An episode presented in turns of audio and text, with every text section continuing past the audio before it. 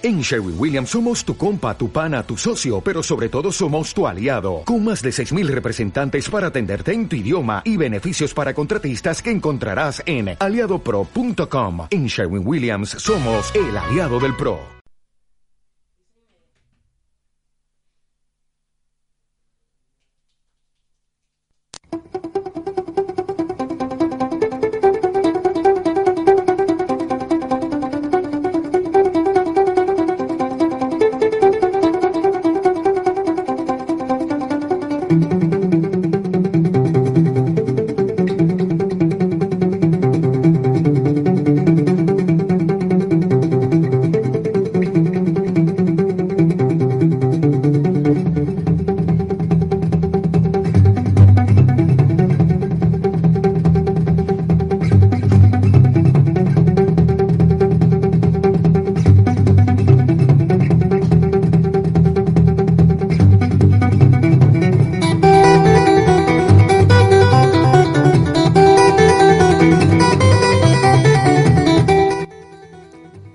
Bienvenidos a una nueva emisión de A Criterio. Estamos acá eh, en un nuevo jueves. En la operación técnica tenemos a Tomás Zárate y Camila Espínola quien les habla. En este programa, como siempre, les traemos las noticias más relevantes de la semana y a continuación los temas que vamos a tra- tratar hoy. La cortina de titulares, por favor.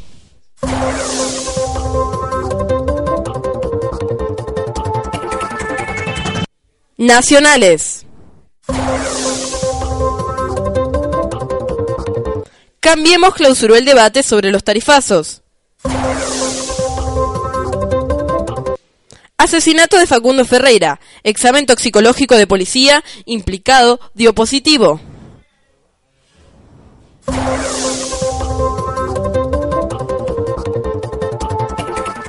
Debate sobre el derecho al aborto. Pañuelazo.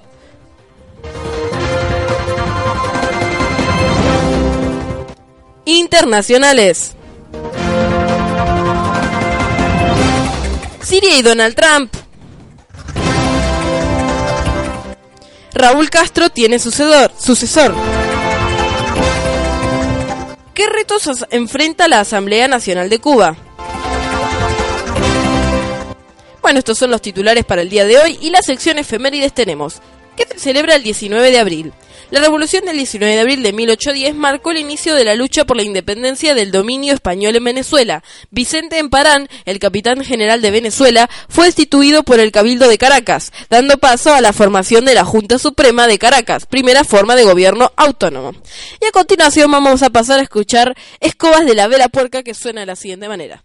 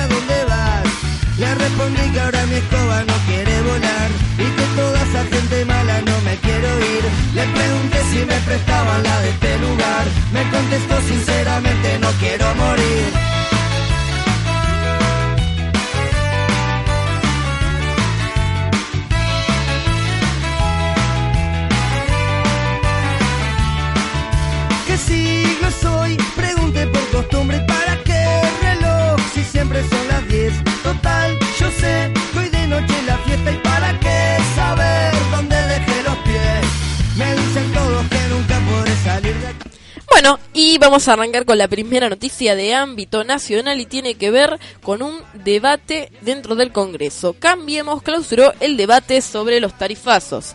En una sesión especial, la oposición buscaba ponerle un freno a los tarifazos, impulsados por el gobierno que sus dos años de gestión autorizó aumentos siderales en los servicios públicos, a la iniciativa de los diputados del Frente para la Victoria, que pidieron la sesión especial y presentaron un proyecto para congelar y retrotraer las tarifas, se sumaron con proyectos similares el peronismo dialoguista y el masismo. Los opositores quedaron a un legislador del quórum en una sesión que finalizó con, que finalizó con escándalo. La oposición había alcanzado el número de 128 diputados presentes y según aseguraban, otros dos estaban en camino demorados. Por eso pidieron mayor tolerancia al presidente de la, de la Cámara, Emilio Monzó, quien solo extendió 8 minutos el plazo de espera. Yo acá he visto esperar 8 horas una sesión. Cuando hay voluntad, se puede. No pongamos excusa. Pedimos tiempo para que lleguen los diputados que faltan, insistió Camaño. Pedimos tiempo para que sí, perdón. En ese lapso, un legislador se acercó al diputado oficialista Alfredo Olmedo, que estaba sentado en su banca y finalmente se levantó.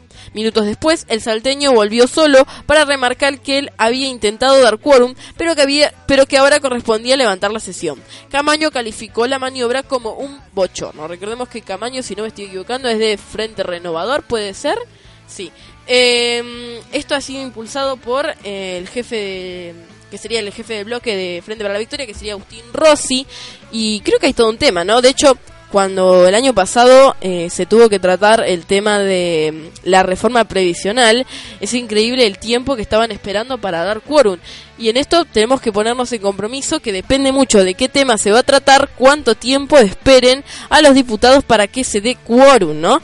Eh, y bueno, en este caso estamos hablando de tarifazos, es decir, de todo lo que afecta a nuestra economía y eh, que se está hablando y que es real y que esto no lo podemos negar y va más allá de la subjetividad de cada uno, que hay muchas familias que no pueden llegar a fin de mes debido a los fuertes aumentos y por supuesto a la inflación. En el segundo punto tenemos otra noticia que tiene que ver con un asesinato. Asesinato de Facundo Ferreira, el niño de 12 años, recordemos, eh, que bueno, fue tratado en los medios de comunicación de manera eh, bochornosa por porque no solo que se trataba, no solo de bochornosa, sino que macabra, ¿no? Porque como había sido asesinado por un policía, encontraron mil y una formas para tratar de justificar, creando un estigma como si fuera un, delincuente o algo así, este niño de 12 años asesinado eh, de un tiro en la nuca. Y les leo la siguiente noticia que pone... Eh, en complicación al complica aún más al policía que estaba implicado. El examen toxicológico del policía implicado dio positivo. La versión oficial rápidamente habló de enfrentamiento con un grupo de jóvenes en tres motocicletas. Dijo que Facundo había disparado. La fiscal Adriana Giannoni compró el parte de la policía de Tucumán y los dos efectivos fueron liberados.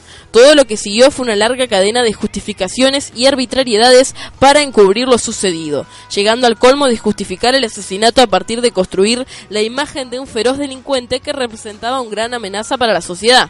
Sin embargo, hace algunas horas se dio a conocer a la prensa una información que podía agravar la situación de los policías involucrados. Según palabras del doctor Emilio Wagnini, el abogado de la familia de Facundo, los policías Nicolás González Montes de Oca y Mauro Gabriel Díaz Cáceres fueron quienes realizaron la repentina persecución en moto a Facundo y a su amigo Juan de 14 años, y el análisis toxicológico que les realizó reveló que existían restos de cocaína y marihuana en el cuerpo de al menos uno de ellos.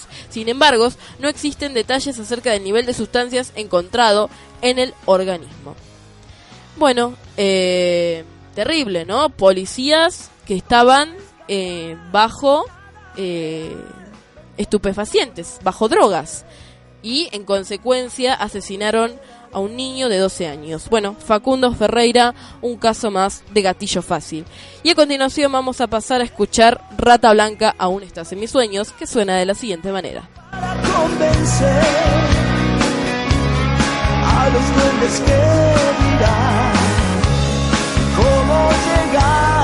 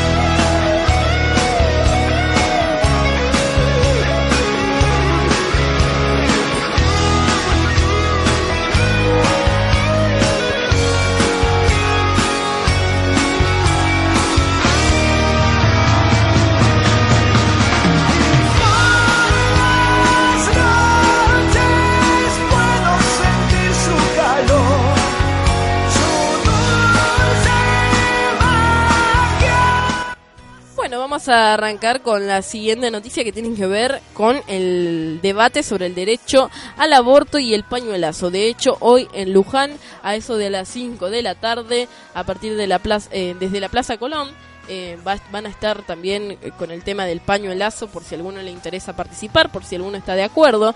Y como sabemos, este martes en el Congreso Nacional tuvo lugar la tercera de las reuniones destinadas a exponer sobre el derecho al aborto. Como ocurrió la semana anterior, hubo expositores a favor y en contra. Por la tarde, como ya había ocurrido, un nuevo pañuelazo tuvo lugar en las afueras del Congreso Nacional. Allí miles de mujeres volvieron a exigir la legalización del derecho al aborto.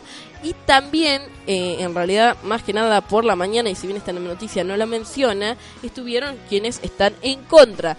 Eh, el medio había titulado que en realidad se hablaba de que, estas, que estaban en contra, están a favor del aborto clandestino y en cierta parte eh, este medio tiene razón con lo que publica, porque es decir, si no legalizamos el aborto, aunque no nos guste, aunque no estemos de acuerdo con la práctica, lo cierto es que según los datos estadísticos, eh, los abortos se siguen realizando. La diferencia obviamente es que se hace de forma clandestina y por ende con un costo muy elevado que no les permite a todas acceder eh, al, al, aborto, digamos. Que es decir, que en realidad se vuelve un tema de clase y de moral. ¿Por qué hablamos de moral también?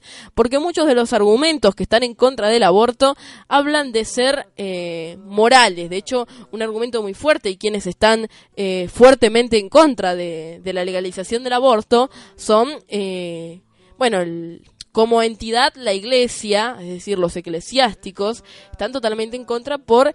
Eh, eh, bueno, por todo lo que tiene que ver con la moral. Aunque también hay todo un debate en cuanto al derecho de la vida, que es por eso que el aborto no es legal en la Argentina. Sin embargo, recordamos que el aborto en Argentina es no punible en tres situaciones en situación de violación, en situación en que la madre eh, no pueda continuar en el embarazo, no pueda continuar con el embarazo porque ponga en riesgo su, porque pone en riesgo su vida y también cuando eh, el cuerpo gestante no se encuentra eh, mentalmente o físicamente estable para poder continuar con el embarazo. Recordemos que el aborto entonces es la intervención de un embarazo. Y mm, a ver, voy a mirarla ahorita qué es y podemos seguir hablando un poquito más sobre este tema que es bastante extenso. Podemos hablar de los argumentos a favor y los argumentos en contra que son eh, muy amplios, ¿no? Eh, una de las cosas de las cuales también se estuvo mucho hablando a través eh, no solo de las redes sociales, de los medios de comunicación, incluso en el Congreso, es que tenemos que recalcar de que no se está hablando de una persona. Lo que no se pone en discusión es que se trata sin duda de una vida. ¿Por qué? Porque biológicamente hablando, la vida empieza desde la concepción. Sin embargo, estamos hablando de un conjunto de células y toda una cuestión también de una maternidad deseada, ¿no? Y eh, de muchas cosas o situaciones sociales que tal vez se, se pudieran evitar. Y en todo caso, ¿cómo podemos eh, estar en contra de, de la legalización del aborto cuando en realidad ni siquiera hay una educación sexual eh, integral, que si bien supuestamente está la ley, la realidad es que no existe. De hecho, cuando hablamos de sexo en las escuelas, solamente se reduce al hecho de eh, la penetración como único acto sexual sin tener en cuenta las, además no solo las distintas prácticas que hay dentro del sexo eh, y la desinformación que hay al respecto, sino también eh, sin ser inclusivos sobre eh, nuestra orientación sexual. Es decir, en SADO, por ejemplo, salud de adolescencia, solemos tratar solamente relaciones sexuales que podrían darse entre una pareja eh, cis, heterosexual, es decir, entre un hombre y una mujer que se sientan hombres, que se sienten mujeres, eh, pero no se habla de, por ejemplo, relaciones lésbicas, eh, de personas eh, de la comunidad LGBTQ y más. Es decir, que estamos muy poco informados acerca de la sexualidad. Por lo tanto, sería paradójico estar en contra. Vamos a escuchar Memorias del Olvido y debe estar por tocar el timbre, así que nos despedimos escuchando No te va a gustar, que suena de la siguiente manera. Hoy mis ojos no te ven hoy mi boca no te nombra. Nadie sabe que me hiciste mi amor.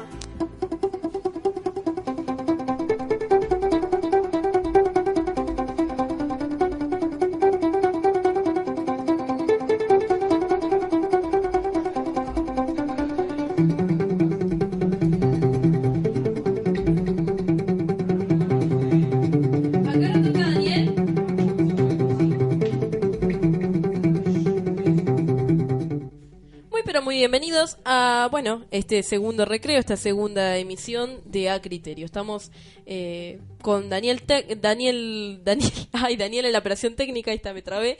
Y bueno, Camila Espínola, quien les habla. Vamos a continuar, como siempre, con esta lista de noticias más relevantes de la semana que, como siempre, les traemos acá en A Criterio.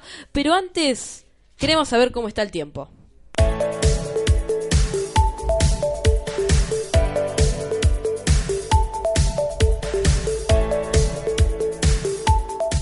Bueno, la temperatura para el día de hoy, 30 grados la máxima, 18 grados la mínima esperada, Acá habla de probabilidad de algunas tormentas eléctricas medias dispersas. Sin embargo, por ahora al menos está bastante soleado.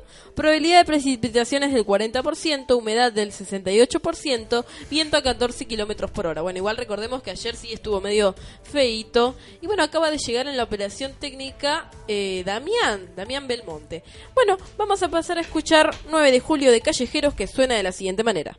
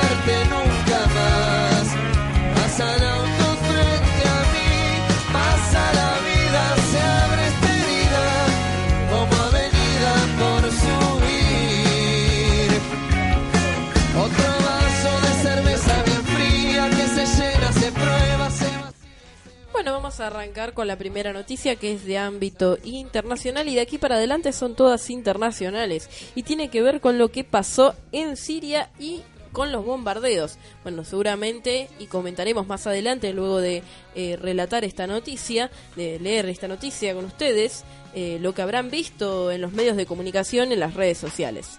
Bueno, el presidente estadounidense Donald Trump atacó Siria el pasado 13 de abril de forma conjunta con los gobiernos de Francia y Reino Unido, con el lanzamiento de al menos 105 misiles contra la nación asiática. Esta nueva agresión, que se hizo como respuesta ante un supuesto ataque químico de Damasco, que hasta ahora no ha sido confirmado, tuvo el rechazo de la comunidad internacional. Incluso en el ámbito económico, Estados Unidos se vio afectado pese a no conocerse los costos totales de la operación. Cifras del ataque a Siria. La fuerza estadounidense disparó cerca de, de, de 666 misiles del crucero Tomahawk contra tres objetivos asirios, objetivos sirios, lo que representó un costo de 92,4 millones de dólares. El misil Tomahawk tiene un costo estimado de 1,4 millones de dólares cada uno y cuenta con un alcance intermedio de 800 a 1553 millas. Desde 1980 forman parte del arsenal de Estados Unidos y han sido desplegados más de 2.300 veces.